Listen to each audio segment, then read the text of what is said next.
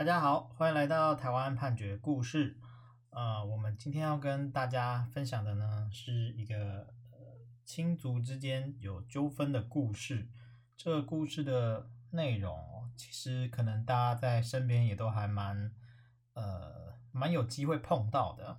那故事是这样子哦，就是呃有一个阿明呢，他就是跟前妻哦有生一个小孩叫小勇。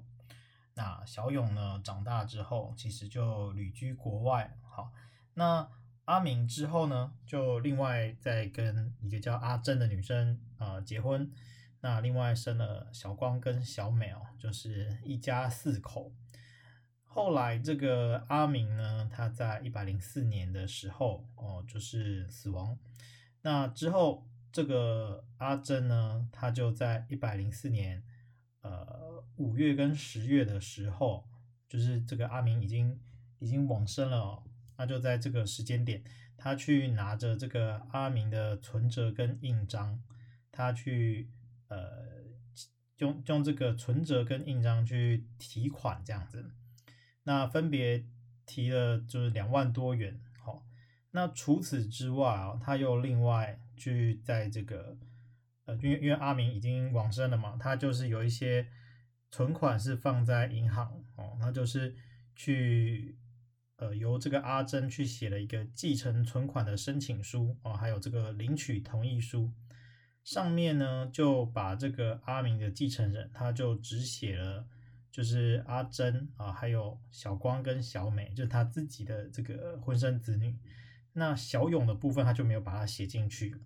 那没有写进去之后，他就是由这个银行啊，总共呃领出了大概一百六十几万元啊，就领到他自己的账户。那后来这个小勇啊，他在一百零六年，他隔了大概两年左右，他才回国啊。回国之后呢，他有去这个户政事务所去调阅相关的资料啊，才发现说这个阿明就他的父亲已经往生了。那就循线发现说，哎，这个他的父亲的这个遗产啊，为什么是有被，就是对他来说可能算后果，就是呃阿珍他去领走了这样的状况，所以呢，他就对检察官提起了这个，就是说我要申告了哈，那就有检察官认为说阿珍上面的行为啊，其实是有违反这个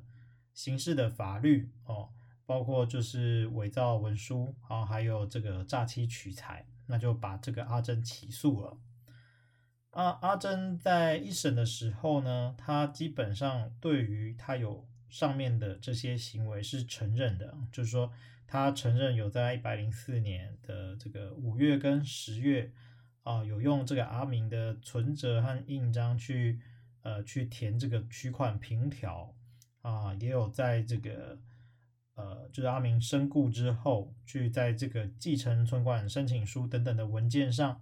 去填载了就是小勇以外的人啊，啊，并且领走了这一百六十几万，这个部分的事实他其实都是承认的。但是呢，他说他主观上并没有伪造文书，也没有诈欺取财的动机跟意图哦。他的说法是这样，他是说。阿明呢，就是他的先生，好，在一百零四年初过世之前，就已经把这个存折啊、定存单啊、印章啊，还有密码都交付给他。所以呢，阿明确实是有授权给阿珍的意思。而且这个小勇啊，他就是长期都是在国外。呃，阿珍说他这辈子只有见过他一两次，所以他在这个填继承申请书的时候，也忘记了有这个。小勇这个继承人，那其实我们周遭常常会有类似这样的状况啦，就是说，呃，继承人身故之后，他到底在存款呃在银行的这些存款到底能不能用？那其实现在大概银行的作业机制都很完整，是不太可能会用到。那不过在这个故事发生的时候，哦，可能就是有一些疏失哦，就是让这个阿珍她还可以去用。那法院就这个部分呢，他就是说，哦，这个在人身故之后啊，就算是他生前曾经有授权的这些行为，在死亡的时候呢，这个授权关系也归于消灭了，所以就不可以再去用这个被继承人，也就是阿明的名义去做任何的法律行为啊，因为这个人已经已经往生了，那你就是不能够再用他的名义去做任何的法律行为。所以呢，你如果是用这个被继承人的名义来制作文书，你就显然是属于无权制作的伪造行为啊。那这个行为如果会造成损害，那就是会有伪造文书的罪责。那到底会不会呃，就是对公众或他人造成损害啊？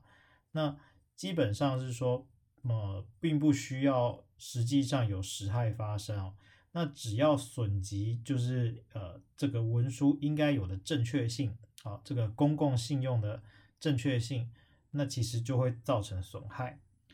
所以啊，法院就接着说，呃，虽然呢这个阿珍啊，他在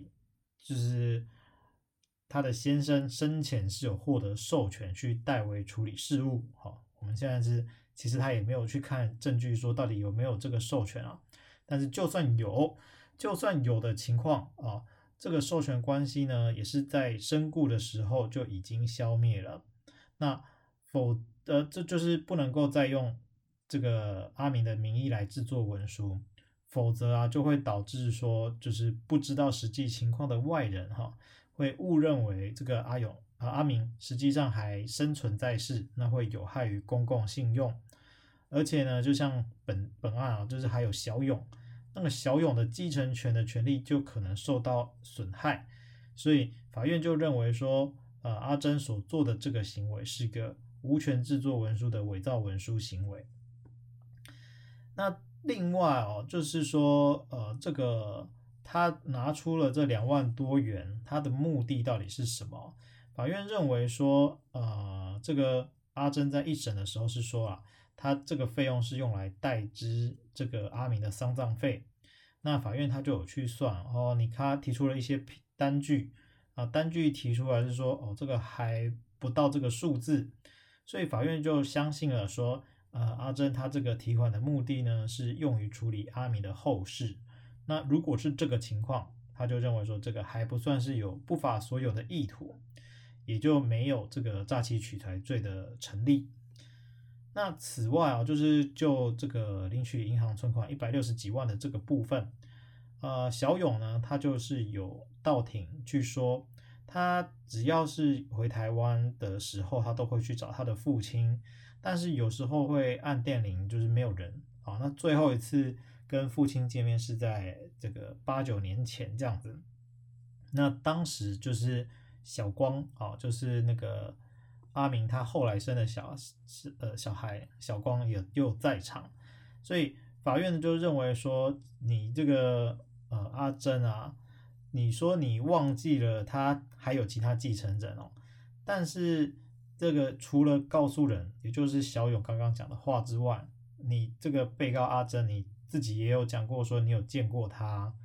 那。啊，你又说这个阿明婚前有保证说，哦，他的前妻跟他的小孩已经移居美国了，所以不会有任何瓜葛等等的哦。所以你到底知道还是不知道？你这实在是你自己讲的说法就有矛盾。此外啊，这个就是说，你你的配偶有没有跟其他人生育子女哦？这个是攸关家庭生活、生活关系的重要事项。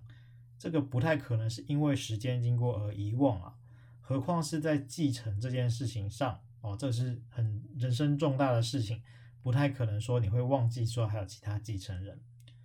所以呢，法院就这个部分就不采信了。那不采信的情况之下，就会接着认为说，阿珍，你既然知道啊，这个阿明其实还有一个继承人是小勇，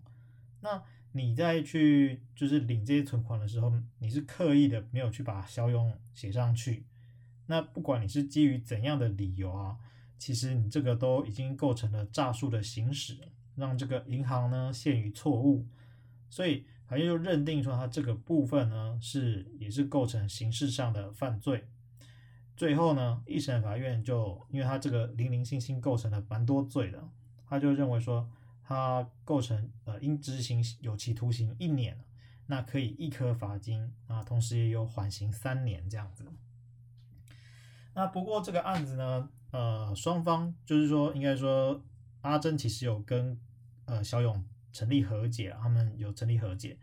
那但是检察官呢认为这个一审的刑度实在太低，所以他也有上诉。那阿珍的部分其实也有上诉。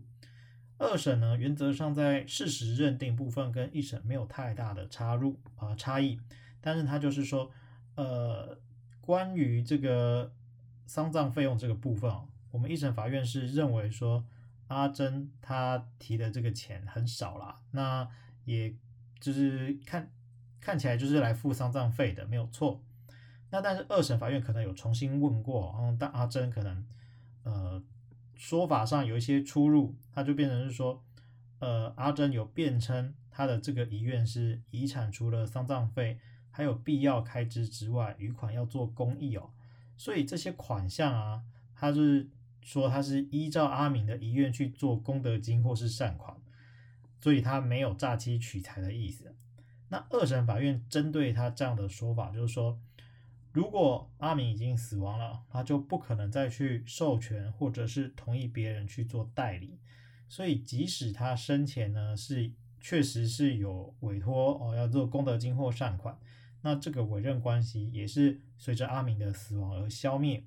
所以他认为这个部分呢是也是成立诈欺取财罪，因此啊二审他的刑度他就变高啊，就变成是应执行有期徒刑一年五个月。那还是有缓刑三年，主要是因为他们有成立和解的关系。那我们想要补充的就是说，如果阿明生前确实有遗愿，是说余款要做公益，那什么样的情况下可以让他的这个遗愿得到执行？你可能就必须要透过预先立出遗嘱这样的方式。这个时候我们就不会认为说，呃，因为你的你已经身故了，所以你的遗愿没有办法去执行啊，因为遗嘱就是用来。执行你的遗愿的这样子。好，那我们今天跟大家分享的故事呢，呃，取材自台湾高等法院一百零九年度上诉字第二零五一号的刑事判决。我们每周一会更新啊，欢迎大家有意见可以回馈给我们，我们一起来听判决里的故事。我们下周再会。